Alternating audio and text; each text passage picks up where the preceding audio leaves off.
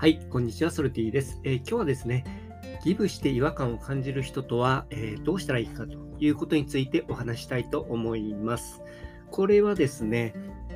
たまたま昨日見ていたツイッターでですね、えー、マリーさんっていう方、えー、僕がフォローしている方なんですけれども、その方のツイッターに流れてきたんですね。えー、アラフィフが体得した対人関係秘宝7足ということで、えマリーさんというアメリカに住んでる方ですね。えこの方が、ま、ま、アラフィフってことなので50代なのかなというふうに思うんですけれども、その中で、ま、対人関係で、えー、大事だと思ったこと、まあ、7つっていうことで挙げていました。で、これがですね、ちょうど僕のこのタイミングに良かったので、それで、えーと、リツイートをさせていただいたんですけれども、これがね、本当にいいなと思ったんですね。まあ、気づきになったなと思ったんですね。で、この7つって何かっていうと、えっと、1つ目、えっと、いつも笑顔。え2つ目、自分から挨拶。3つ目、年下にも敬語。え4つ目、誰にでもまずはギブ。5つ目、役に立っている実感と喜びのないギブは続けない。え6つ目、役に立ってるなら見返り求めず、どんどんギブ。7つ目、ギブして違和感を感じる人は距離を置くということで、7つ挙げているんですね。で、その中でも4つ目から7つ目っていうところは、ギブについてお話しされているっていうことで、えー、僕自身もね、え、ー、と、ギブあ、ギバーであることっていうことを、うん、モットーにですね、えー、シーズっていうまあ、コミュニティですね、を運営しているんですけれども、なので、このギブっていうことに関しては、えーと、いろいろ考えるところがあるというところがあります。で、えーと、僕自身はですね、まあ、このギブっていうことに関して言うと、今まで学んできたそのチベット仏教のことをベースに、えー、ギブっていうことを考えているんですけれども、やっぱり自分が思っているこのギブっていうことだけが全てではないと思うんですね。っていうところもありますし、まあ、今回のこのマリーさんのツイートもそうですけれども、僕自身がね、今まで言語化できてなかったっていうところがこういう風に出てきたりとかするとね、あ、なるほどって思ったりするわけですよ。なんかこれってなんか僕が全ての答えを持ってるっていうわけではなくて、僕自身もこの部分っていうのは非常に深いテーマだと思っているので、えー、そういうことに関してね、まあ、最近いろんな方が、まあ、ギブについて発信されていらっしゃいますけれども、この間も池原さんがね、えー、ギブについて2回にわたって放送されてましたね。っていうところがあって、まあ、この中でもですね、このギブっていうところが、この対人関係の中で7つのうち4つ大事だというふうにおっしゃられているというところです。で、このツイートの下にね、これで家族もキャリアも億単位資産も手に入れたから間違ってないと思うというところで、まあ僕これ見て、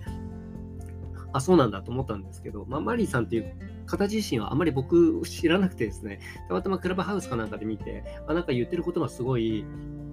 僕の中ですごい、まあ、フィーリングが合うというか、うん、なんか言ってること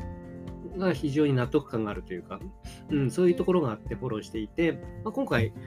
うん、これだけハマったっていうのも初めてなんですけれども、でも、この、まあ、これがこういう考え方をベースにしているので、まあ、キャリアも、まあ、億単位も家族も、まあ、手に入ったっていうことをおっしゃっていて、うん、だからいいっていうわけではないんですけれども、僕自身はこのギブの考え方っていうところで、えー、とても納得感があるところがあったんですね。で、特にこの7つ目ですね。7つ目のギブして違和感を感じる人は距離を置くっていうところ。これに関しては、なんか最近もやもやちょうどしていたとこだったんですよ。っていうのが、まあ、これに関わるようなことがあって、えっと、こちらはですね、別にしなくてもよかったんだけれども、うんまあ、その人が気づけばいいなと思って、えー、まあ、ギブをした、気づけばいいなっていうか、別にその人をどうにかしようっていうふうに思ったわけではなくて、っていうところで、うん、それをしたことがですね、逆に手に取られて、それで、なんかすごい嫌な気持ちになったんですね。自分がやっぱり気づいているコミュニティみたいなものを傷つけられたっていう感じがあって、うん、なんかそういった意味でですね、まあ、その人と別に深くこれからの人生で関わりたいと思っていないっていうところもあって、すぐブロックしたんですよ。でもその後にその、なんか自分がしたことってこう見返りを求めていたんじゃないのかな、だからこういう嫌な思いをしたんじゃないのかなとかって、ちょっとね、えーと、考えたんですよね。うん、なんですけれども、ここでこの違和感を感じるっていうところの人と、えっと、距離を置くっていう風な言語化をされていて、これギブをしたからっていうことともまた別なのかもしれないんですけれども、自分がね、やっぱりちょ、えーと、本能的に、えーと、おかしいって思って、それでなんかこれからも関係性をつなげていきたいって、えーと、思えてない人っていうのは距離を置くってこと非常に重要なのかなっていうふうに思ったんです。これはね、もうあの一生会わないっていうことじゃなくて、もしかするとこのタイミングで、えーと、会わないっていうだけかもしれないんですよ。特に、えーと、オンラインだけじゃなくて、リアルで言うと、どうしても、例えば自分の住んでる地域にいる人とうまくいかないとかっていうところで、まあそれ僕 だけだったらもう引っ越しした方がいいというふうに思うすぐ引っ越ししちゃうと思うんですけれども、でもなんかそういうことができない環境にある人とかってもういるじゃないですか。そういった時に、なんかその一時的にね、なんかその距離を置くとかっていうのは非常に重要だと思うんですね。まあ、日本だと割とそういうの我慢しなさいとか、なんかそういうふうな辛抱を美徳とするところがあると思うんですが、でもこれって、ずっと、うん、一生別れる、まあ別れてもいいと思うんですけれども、もうそもそもなんかそのタイミングではもう世界観が違うっていうところがあって、お互いのために、うん、その時構築、うん、関係性を再構築できるっていうふうに思えない時は一時期、一時的に距離を置いて全然いいと思うんですね。うん、っていうところもあって、えーまあ、このね、えーと、ギブして違和感を感じるっていう、なんか日常的にギブをしてるとギブしてるって感覚ももちろんなくなってくるんですけれども、でもなんかそういったことをされても、なんか逆になんかそういう変な勘違いを起こしたりとか、なんかする人っていうのは、もうこれ距離を置く対象として、もうはっきりあの見定めていいんじゃないかなっていうところを思って、それで今回取り上げさせていただきました。うん。で、これ1周回って2周回ってっていうところでもしかすると、なんかそれはお互いの誤解で、それでなんか逆に仲が良くなるとかって、これ自分の人生を振り返ってもそういうことってあるんですよね、結構。うん、その時はなんか仲良くなかったけれども、なんか全然違うところで、学生時代はそうだったんだけども、たまたま社会人になって会って、そしたらなんか、えーお互い、なんか全然勘違いをしていて、で、逆に今までの人たちよりもなんか仲良くなったとか、そういうことっていっぱいあるので、うん。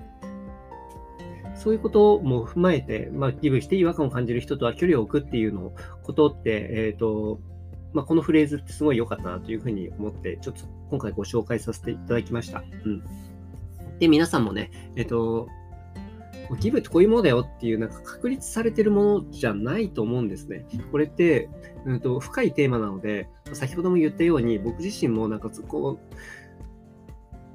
常に、うん、なんか進化していったりとか、なんか理解を深めていったりとか、なんかそれを実際の日常の中に落とし込んでいくっていうことに意味があると思うので、なんか全部をね、えっと、うまく